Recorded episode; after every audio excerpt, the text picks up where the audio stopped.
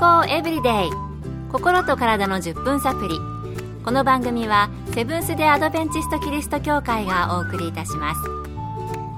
皆様お元気でしょうか？森田美恵です。今日もあなたやあなたの大切な人の心と体の健康に役立つ情報を短い10分間にぎゅっと詰め込んでお届けします。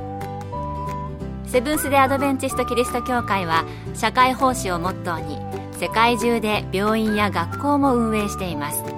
日本でも東京神戸沖縄の3カ所の病院をはじめ福祉施設などの運営を通して皆様の健康と医療福祉の発展に携わってまいりました。なおこの番組は健康情報番組で医師のアドバイスや治療に代わるものではありません。すでに投薬を受けている方また病院に通われている方はかかりつけの医師の指導のもとこの番組の情報も参考になさってくださいいよいよ大晦日今年も残すところ今日だけになりましたね今年あなたにとってどんな一年でしたか？私はそうですね。いろいろありましたが、やはりこの番組でたくさんの心と体の健康に関する話題をご提供できたというのが感謝です。聞いてくださった皆さん、本当にありがとうございました。また番組を作るために日本だけでなく世界各国のお医者さんや専門家の方にご協力をいただきました。本当にありがとうございました。今日は今年最後の放送になりますので、今までお届けした内容を振り返ってお送りしたいと思います。題して、目から鱗、やってみました、健康情報。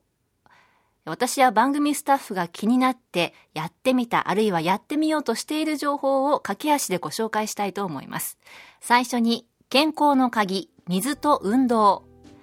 これは健康増進関連のトピックの時はもちろん、様々な病気を取り上げた時その予防や改善に役立つとして何度も出てきたんですよね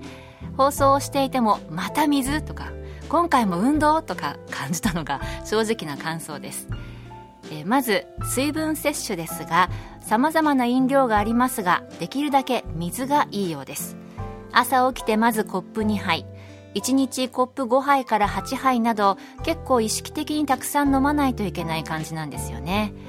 そして運動ですがこれも様々な病気のリスクを下げる大きな要因になるそうです。高血圧や肥満の改善だけでなく適切な運動は免疫力アップも期待できるそうなので寒い季節も部屋に閉じこもっていないで外できれいな空気を吸いながらの運動をすれば風邪やウイルス性の感染症にもかからずに冬を乗り切れるかもしれません。そして運動に関連してですが骨粗鬆症の予防など骨を強くするには運動の時リュックを背負って歩くなど骨に負荷をかけるのが効果的という情報もありましたよね。では2番目何をいつ食べるのかが大切。食事や栄養素のお話もたくさんしてきましたがその中で私が初めて聞いて目から鱗だったのが次のお話です。ビタミン B12 の吸収のピークは午後1時頃。鉄の生体内利用のピークは朝と言われていて朝昼にビタミンミネラルをしっかりとりたいですね。これは栄養学博士の中本先生のお話だったんですが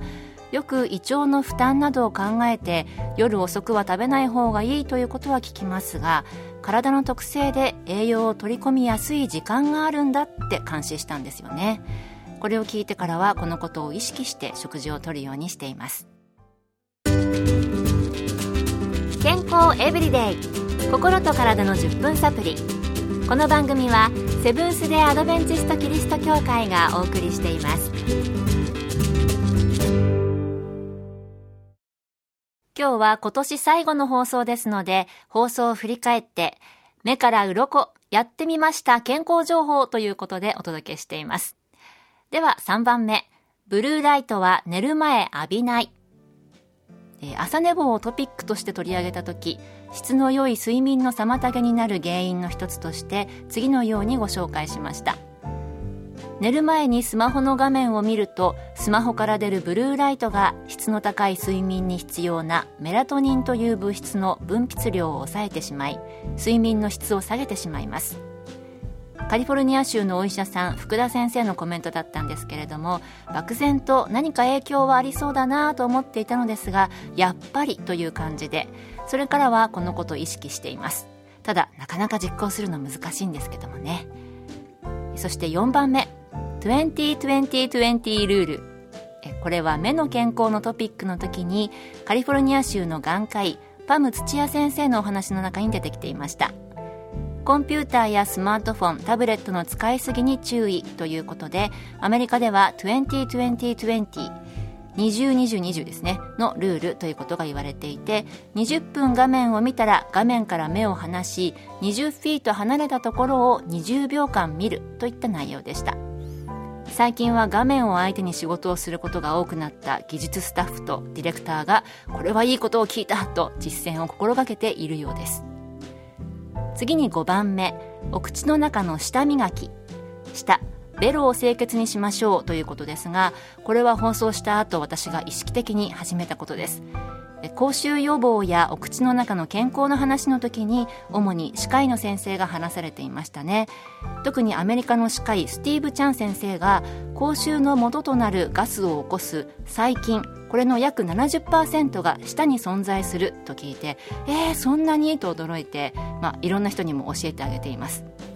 あとこの舌を含め口腔内を清潔に保つことでインフルエンザ予防につながると歯科医の根本先生も話されていました。それから6番目納豆とヨーグルト。これもカリフォルニア州のお医者さん福田先生がお話しされた乳酸菌の話題の時なんですがこんな内容でした。乳酸菌は納豆菌と同時に摂ると非常に効果的です。10倍の効果があるという研究結果も報告されています。あくまで一見解ということですがこれを聞いて私を含めスタッフの数人が意識的に納豆とヨーグルトを同じ食事の中で食べるようになりました、まあ、効果結果は定かではありませんけれども10倍ってすごいですよね。一人のスタッフは本当に納豆とヨーグルトを一緒にこう混ぜて食べ始めたようです。私はねそこまでの勇気はないですけどもね。さて時間になってしまいました。健康エブリデイ1年間お聴きくださりありがとうございました。来年もあなたとあなたの大切な人の心と体の健康に役立つ話題をお届けいたしますのでよろしくお願いいたします。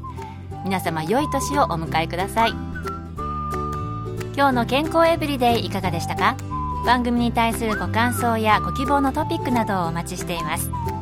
さて最後にプレゼントのお知らせです。今月は抽選で30名の方に明日の希望を作るライフスタイルマガジンサインズの1年購読をプレゼント。明治時代から心と体の健康に役立つ情報をお届けしている福音社発行の月刊誌です。ご希望の方はご住所お名前そしてサインズ希望とご名義の上郵便番号241-8501セブンス・デ・アドベンチスト協会健康エブリデイの係。郵便番号241-8501セブンス・デ・アドベンチスト協会健康エブリデイの係までご応募ください。今月末の消印まで有効です。お待ちしています。健康エブリデイ。心と体の10分サプリ。この番組はセブンス・デ・アドベンチスト・キリスト教会がお送りいたしました。明日もあなたとお会いできることを楽しみにしています。それでは皆さん Have a Happy New Year!